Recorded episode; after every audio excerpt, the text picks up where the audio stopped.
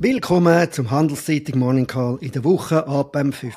Februar. Unsere Namen sind Klaus Wellershoff und Markus Diemeyer.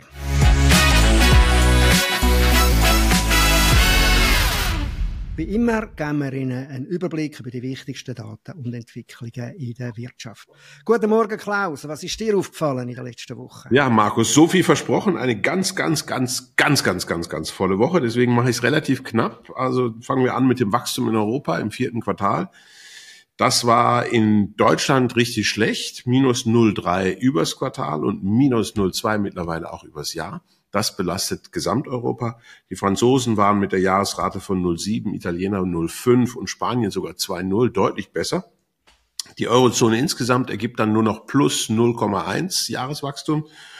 Und ich fürchte, dass diese schwachen Zahlen bei unserem nördlichen Nachbarn dann auch früher oder später uns belasten werden. In der Schweiz äh, wies weiterhin darauf hin, dass es nicht so gut läuft, äh, dass der Detailhandel im Dezember im Vergleich zum Vorjahr geschrumpft ist um 0,8 Prozent und ganz bedrückend immer noch der richtig tiefe, das ist in vielen Industrienationen wirklich den, von den wichtigen, glaube ich, sogar der tiefste Einkaufsmanager-Index in der Industrie. Also die Stimmung in der Industrie ist am Boden, minus 43,1, minimalste Verbesserung im Vergleich zum Vormonat. Und die Dienstleister, die sich bis jetzt relativ gut gehalten haben, immer noch so im Wachstumsbereich äh, liegen, haben aber auch einen deutlichen Rückgang erlebt. Das könnte heißen, dass neben Deutschland in der Rezession auch die Schweiz in die Rezession gerutscht ist. Dann gab es noch die Inflation in Europa. Dort verbuchen wir jetzt noch kaum noch Fortschritte, nämlich nur noch 0,1 Prozent weniger über äh, im Vergleich zum Vormonat, 2,8 in der Gesamtrate, Kernrate 3,3 und 3,3 ist halt noch sehr weit weg vom Ziel bei oder unter zwei zu liegen, so wie die Europäische Zentralbank das tatsächlich hat. Und schließlich ähm, kommen wir damit zu den Zentralbanken und da gab es auch zwei, die ganz für uns wichtig sind. Zunächst mal die USA da gab es so wie erwartet keine Zinsveränderung. Vielleicht hat sie uns ein wenig aufgeschreckt dadurch, dass der Vorsitzende des Offenmarktausschusses, der Herr Paul, gesagt hat, ähm, dass es vielleicht noch etwas früh sei für eine Zinssenkung. Das hat er dann am, Wochenende sogar noch nachgedoppelt und explizit nochmal das Inflationsziel von zwei erwähnt. Das hat doch an den Märkten für die kurzer laufenden Obligationen beziehungsweise im Geldmarkt doch für einiges an Wirbel gesorgt. Der Handelszeitung Call wird unterstützt von Swissquote. Manche guten Vorsätze sind schwer einzuhalten und manche ganz leicht. Zum Beispiel besser zu investieren oder weniger für das Investieren zu bezahlen. Aktuell erstattet Swissquote ihre Aktientransferkosten bis zu 500 Schweizer Franken. Der Wechsel zum führenden Online-Banking und der Vorteil attraktiver Preise kostet sie also überhaupt nichts. Jetzt wechseln. Ja, es ist halt auch so, dass man an dem März schon fast darauf gewettet hat, dass das jetzt bald kommt. Das ist sicher eine Enttäuschung. Äh, interessant vielleicht auch noch äh, der Herr Trump, der Donald Trump, der ja als äh, sehr gute Chance hat, wieder der Präsident zu werden, hat schon letzte Woche auch erklärt, dass er also der Jerome Powell, der Notenbankchef der USA, wer die Wellen entlassen. Die haben ja sowieso, hast das letzte Mal nicht ein gutes Verhältnis gehabt. Und zwar das Mal, weil er ihn verdächtigt, dass er Zinssenkungen vornehmen will und damit am beiden helfen, Konjunktur zu stützen. Das ist also die Botschaft. Vielleicht noch ein Wort auch noch zum, äh, zu den PMIs, also zu den Einkaufsmanager-Index, finde ich eben interessant. Oder bis jetzt, äh, gut, die, die, die Industrie ist immer schon schlecht gewesen, aber äh, ja, man hat ja immer gedacht, in der Schweiz, äh, es läuft ja noch relativ gut, aber man könnte uns halt wohl einfach nicht von Deutschland da ganz abnabeln. Das haben wir in der historisch noch nie können, wenn es dort sehr schlecht geht. Na, ich glaube, dass es in der Industrie viel größer ist als Deutschland. Das ist der globale Zyklus. Mhm. Das sieht man ja in praktisch allen Industrienationen, dass es der Industrie eben schlecht geht und auch schon ein bisschen länger. Uns trifft es wahrscheinlich doppelt hart, auch noch wegen dem Wechselkurs. Das darf man nicht vergessen. Der Franken hat sich letztes Jahr doch sehr, sehr deutlich aufgewertet. Wenn wir bei den Zentralbanken sind, da waren wir gerade mit der amerikanischen, gehen wir noch ganz kurz nach England, die haben auch nichts gemacht und es ist gewisserweise auch ein wenig ähm, etwas zum Hinhören, weil die natürlich noch ein viel, viel größeres Inflationsproblem haben als die Europäer oder als die Amerikaner. In der amerikanischen Konjunktur ähm, hat dann äh, Herr Paul wahrscheinlich sich bestätigt gefühlt, bekommen, ähm, was das, äh, was die Daten angeht, denn, denn die haben eigentlich eher Stärke angezeigt, mit einer Ausnahme oder anderthalb Ausnahmen. Zunächst einmal hat sich in Amerika die Stimmung der Industrie etwas verbessert. Die war schon deutlich tiefer, ist jetzt äh, leicht angestiegen. Der äh, Index dort, der ISM Einkaufsmanager Index liegt bei 49,3. Das ist nicht mehr dramatisch. Das ist vielleicht irgend sowas, dass wie dass der weltweite Industriezyklus sich beginnt, dann seinem Tiefpunkt zu nähern. Ich will noch nicht sagen, dass er gedreht hat, aber das ist das ist auf jeden Fall gute Nachricht. Und dann natürlich die Beschäftigungszahlen vom Freitag super stark mit 357.000 neuen Jobs im Januar. Im November und Dezember wurden die Zahlen hochrevidiert und gleichzeitig sind die Stundenlöhne angestiegen. Im Dezember lag die durchschnittliche Stundenlohnanstieg bei vier Prozent. Jetzt sind wir bei viereinhalb Prozent. Da kommt jetzt also scheinbar wieder ein bisschen Dynamik rein. Es könnte auch an ein paar technischen Schwierigkeiten liegen in der Erhebung der Daten. Vielleicht muss man etwas vorsichtig sein. Ähm, da zweifeln die Märkte vielleicht noch dran. Die, die Rücklaufquote bei der Erhebung war relativ niedrig. Das kann man äh, feststellen. Und äh, das ist ja eine Befragung der Unternehmen hier. Wenn man die Befragung der Konsumenten anschaut, da kommt die Arbeitslosenzahl her, die unverändert geblieben ist. Dort steht drin, dass die Arbeitsplätze seit zwei Monaten abnehmen. Und eine ähnliche Richtung deuten auch die wöchentlichen ähm, Neuanmeldungen für die Arbeitslosenversicherung. Die haben doch mit 234.000 stärker zugelegt als allgemein erwartet. Also es ist noch so ein bisschen hin und her. Nichtsdestotrotz, die, die Obligationenmärkte hat es ziemlich kalt erwischt. Da waren wir im zehnjährigen äh, in der zehnjährigen Staatsanleihe Amerikas deutlich unter vier und sind jetzt bei 4,07 heute Morgen. Das war sicherlich ähm, ein großer Dämpfer auf die Zinserwartung. Ja, wir haben auch einen Haufen oder wichtige äh, Unternehmensereignisse oder Daten gehabt, aus der Schweiz. Zum Beispiel die beiden Pharmakonzerne, wo ja äh, mit der Pharma, das ist ja die wichtigste Exportbranche auch. Da haben wir einmal einerseits Novartis gehabt, was dort in erster Linie berichtet wurde darüber ist, ist der CEO Narasiman äh, 6,2 äh, Millionen Gesamtvergütung für 2023 gehabt. Das ist fast eine Verdopplung im Vergleich zum Vorjahr. Treiben ist es hauptsächlich durch den Geschäftsverlauf gewesen. Also man war diese 8% mehr Umsatz abgeliefert, auch 42% mehr Gewinn, 8,6 Milliarden Dollar ohne Sando, der ja nicht mehr dabei ist. Der Aktienkurs ist trotzdem minus in der letzten Woche, fast 3%, aufs Jahr aber fast 13% im Plus, also ein ganzes Jahr. Natürlich schaut man bei Novartis an, wie man immer ein bisschen an Herr Vasella denkt, der früher ein Unternehmen einmal geleitet hat und 40 Millionen einst äh, kassiert hat und deshalb da in der Schweiz die Debatten um die Managerlöhne massiv beführt hat. Am Donnerstag ist dann Roche gekommen, dort hat auch der, der, der Herr Schinecker, Thomas Schinecker, der neue CEO, ab März, auch dort hat man äh, gesehen, was er verdient, 9,6 Millionen, allerdings anders als, als Novartis, äh, man könnte das eigentlich fast noch sagen, dann, das würde eigentlich Novartis eher recht rechtfertigen als Roche.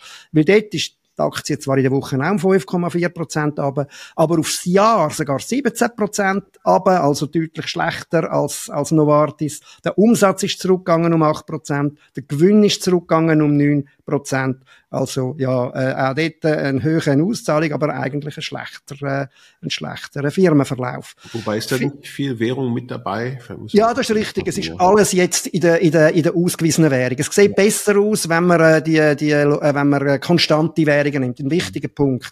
Also bei, äh, bei Roche ist es in Franken und bei Novartis in Dollar, weil die entsprechend ausweisen. Mhm. Es ist die gleiche Richtung, aber es sieht besser aus. Da hast du recht. Ein wichtiger Einwand. Gut, dann am ähm, Donnerstag Julius Bär. Äh, dort haben wir ähm, erfahren, dass der Herr äh, Philipp Rickenbacher, der CEO, muss sofort gehen. Der Präsident Lacher bleibt.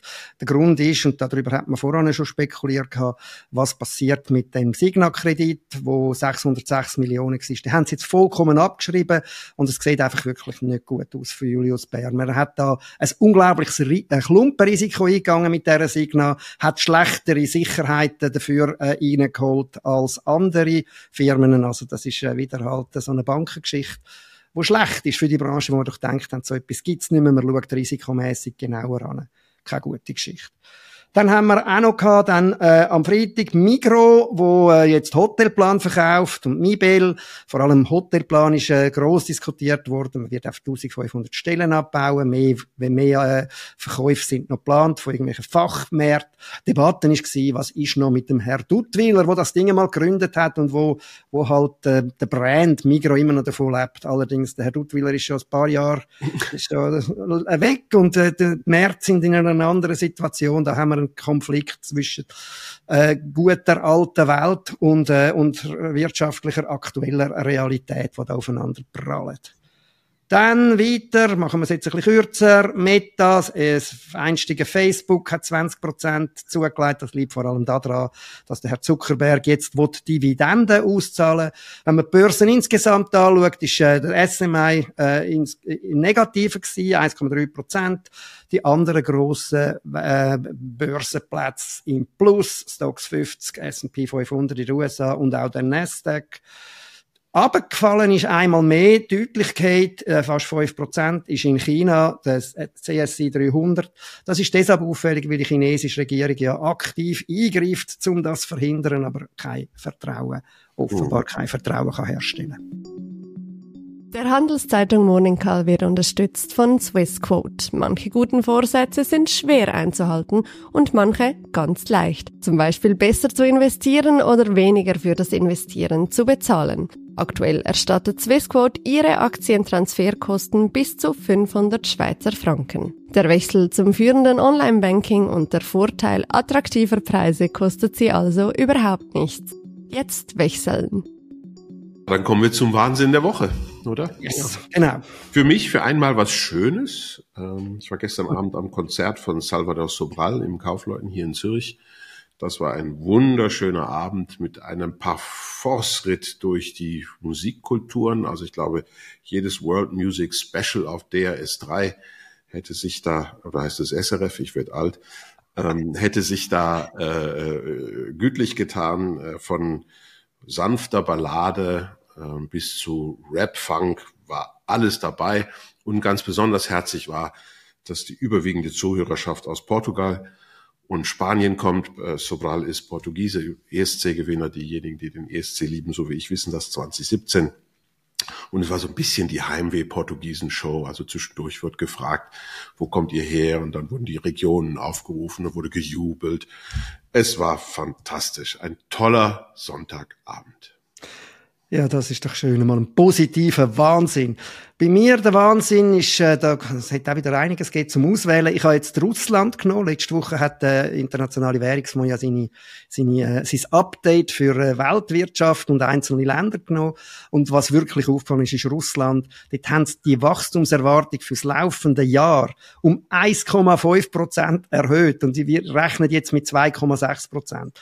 Hat man doch gedacht, Russland müsse leiden an der, an der, an der, an dem Krieg und äh, all die Sanktionen tut's nicht, wenn man rein die Wachstumszahlen anschaut, 2,6 Prozent Wachstum. Aber man muss ein bisschen aufpassen. Das ist wieder das Ding, wenn man einfach nur Wachstumszahlen anschaut, Bruttoinlandproduktzahlen. Das heißt nicht, dass den Leuten entsprechend viel besser geht, weil der Treiber ist natürlich ganz eindeutig Kriegswirtschaft, äh, also Rüstung. Das ist nicht, dass der Konsum von den Leuten dadurch irgendwie steigt oder ihre, ihres Wohlbefinden. Eher das Gegenteil. Also das ist wieder einmal die Vorsicht, wo man muss walten lassen bei BIP-Zahlen. Was man aber schon auch kann sagen, es zeigt natürlich, dass Russland immer noch in der Lage ist, ihre Energie, ihre Öl und Gas zu verkaufen, trotz all diesen, diesen, diesen Sanktionen halt an ihnen befreundete Länder und irgendwelche sonstigen Umgehungsgeschäfte. Das ist mein Wahnsinn von der Woche. Ja, dann kommen wir schon zur nächsten Woche. Das ist ja genau. wunderbar. Vor allen Dingen, weil diese Woche, in der wir jetzt drin sind, gar nicht so viele Neuigkeiten hat. Also äh, heute gibt es ein bisschen Stimmung. Es gab eine Stimmungszahl heute Morgen schon aus China von den Dienstleistungen, die war nicht so berauschend, wie das eher ins Gesamtbild passt. Überhaupt kann man vielleicht zu China sagen, dass die Konjunktur wirklich nicht läuft und man kann sich relativ gut auch messen an der Inflation. Das wird für viele überraschend sein. Äh, in den Ländern, wo es, äh, wo die monetären Faktor, also das Gelddrucken alleine nicht so eine große Rolle spielen, sieht man ähm, an den Inflationszahlen recht häufig, dass es äh, läuft oder dass es nicht läuft. Also wenn man das sich genau anschaut, erkennt man jede Güterrezession, haben wir vorhin schon drüber gesprochen, in den Zahlen und da geht's bis jetzt noch abwärts. Am Donnerstag kriegen wir dann diese chinesische Inflation. Die war zuletzt negativ bei minus 0,3. Die Kernrate ist immer noch bei plus 0,6. Das ist natürlich noch keine Deflation, zeigt aber, dass es wirtschaftlich gar nicht läuft. Und die einzige westliche Industrienationenzahl, die vielleicht spannend ist, ist heute Nachmittag. ISM Services. Warum? Weil wir hier da etwas tiefer bohren wollen da muss man, glaube ich, darauf schauen, wie sich die Beschäftigung ent, äh, entwickelt hat.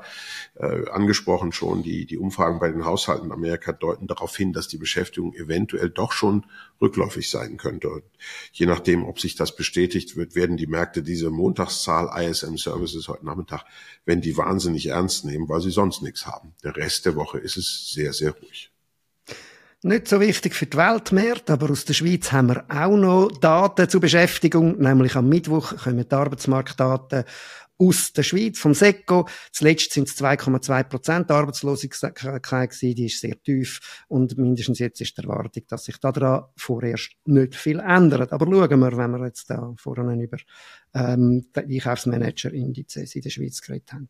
Dann haben wir auch Unternehmenszahlen, die wichtigste wahrscheinlich morgen. Äh, am Dienstag wird die UBS äh, ihre Quartals 4 Zahlen und das ganze letzte Jahr berichten.